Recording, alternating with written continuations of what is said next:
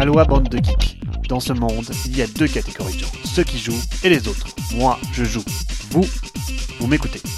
Salut à tous. Dans l'actualité cette semaine, la suite des interviews de la direction Asmodee North America, traduites et analysées, mais aussi les annonces de la semaine. Décidément, Asmodee est particulièrement volubile et ICV2 continue à publier de longues et intéressantes interviews des boss d'Asmodee. Dernier sujet en date, la restructuration de la branche américaine, la diversité des personnages ludiques, et enfin un sujet épineux, celui des contrefaçons. En voici un résumé.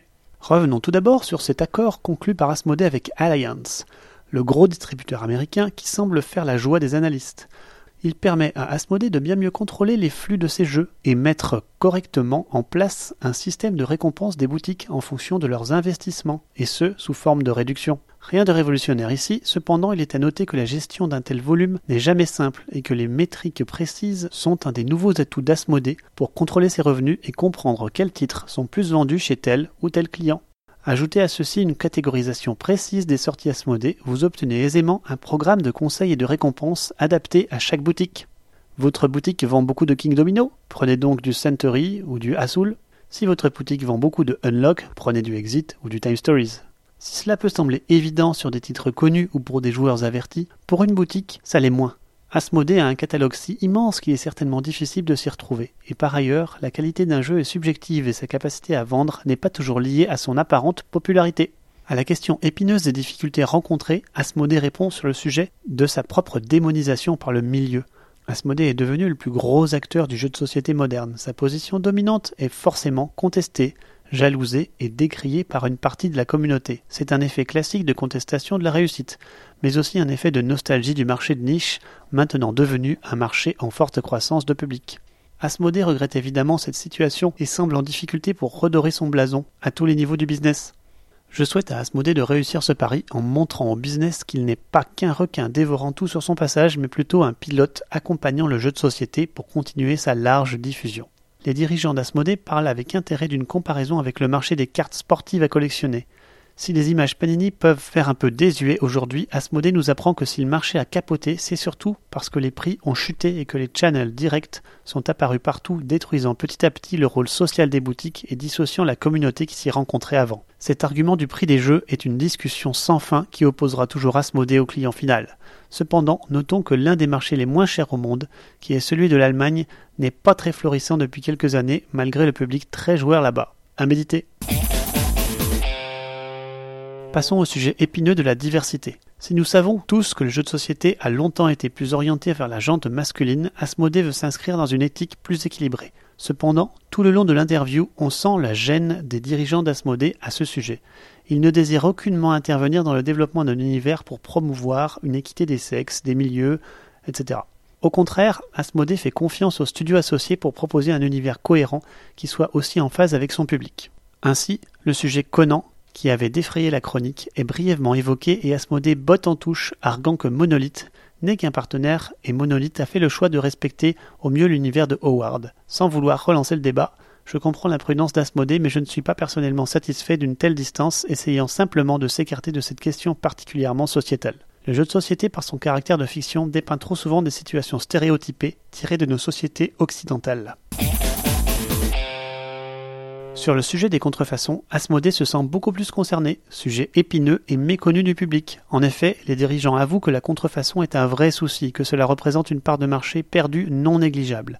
Avec l'introduction du MAP, le prix minimum par boîte, Asmodée essaye d'empêcher les rabais monstrueux dont la raison est souvent la vente de contrefaçons. De ce fait, l'achat de contrefaçon ne peut théoriquement plus donner l'avantage d'un prix moindre. Théoriquement. Le problème reste largement méconnu et peu maîtrisé même par Asmodée, qui investit beaucoup d'efforts pour négocier avec les plateformes facilitant la vente de contrefaçon que sont tous les marketplaces, Amazon en tête. Asmodée achète pas mal de produits online dans le but de constater des contrefaçons, qui sont parfois évidentes et parfois beaucoup plus subtiles. Avec les multiples législations, les douanes et les gens peu scrupuleux, il est très difficile de mesurer le phénomène pour tenter de l'endiguer. Asmodée pense que cela est limité à ses produits phares, ce qui est probable. Il cite notamment Catan, les aventuriers du rail et Seven Wonders qui ont été contrefaits massivement. Le suivi des ventes est aussi un indicateur. Certains produits dont l'approvisionnement est constant d'année en année et dont les ventes diminuent massivement sur quelques mois Cela peut être un signe de contrefaçon massive.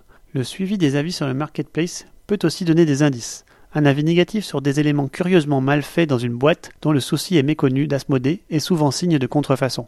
Tant de moyens détournés d'observer les conséquences d'achats de contrefaçon. Asmodée estime que le préjudice s'élève à plusieurs millions de dollars, rien que pour les États-Unis, et que la contrefaçon peut atteindre 70% des produits vendus aux US en une année pour un titre donné. Ça fait froid dans le dos. La contrefaçon commence même à toucher les figurines plastiques, comme celle des aventuriers du rail. Asmodée indique que, prenant les objets d'un vrai jeu comme modèle, le résultat est toujours 15% plus petit du fait de la rétractation naturelle du plastique. Voilà encore de nouveaux indices de contrefaçon. Bref, la contrefaçon est un fléau de notre société de consommation, c'est indéniable. Et ce n'est pas étonnant qu'Asmodée se penche avec grande attention sur le sujet étant donné les volumes de pertes annoncés. Côté annonce, la plus marquante cette semaine, c'est celle de Geek Attitude Games, la petite boîte d'édition française qui va distribuer en 2018 le dernier Artipia Kitchen Rush. Va-t-on vers un partenariat à long terme? Je leur souhaite un nouveau pas vers la distribution d'excellents titres en version française. Dans la même veine, c'est Deepwater Games and Distribution qui va localiser et distribuer les jeux de l'éditeur japonais Emperor S4. Les premières sorties seront Herbalism, Shadows in Kyoto, Crows Overkill et Anzi, du jeu particulièrement méconnu qui pourrait voir un nouvel élan avec cet accord. Côté sortie, Ultra Pro annonce Charts of Infinity par l'un des auteurs de Ascension, le deck building à succès. Une petite boîte de 128 cartes à 15-20 euros pour un nouveau deck building à suivre. L'info fait trembler le monde du jeu à l'allemande. Le prochain Stefan Feld et Michael Rinek sera double. Forum Trajanus et Carpe Diem. Les deux compères ont marqué les esprits avec Trajan et le couple sera très attendu par tous les fans de la salade de points. Les jeux sont évidemment prévus pour SN 2018 et sortiront respectivement chez H et Alea très prometteur quand on connaît la qualité de production des deux éditeurs. Terminons enfin par une découverte historique qui a nécessité pas mal d'années d'études. En Slovaquie, des travaux de ville ont permis d'extraire un plateau de jeux de société en bois vieux de plus de 1600 ans, qui aurait appartenu à un gradé de l'armée romaine. La découverte est insolite, car aucun plateau de ce genre n'a jamais été découvert en Europe, de quoi relancer un peu l'archéologie ludique. Allez, c'est terminé pour cette semaine. Je vous dis à dans deux semaines et d'ici là, jouez bien.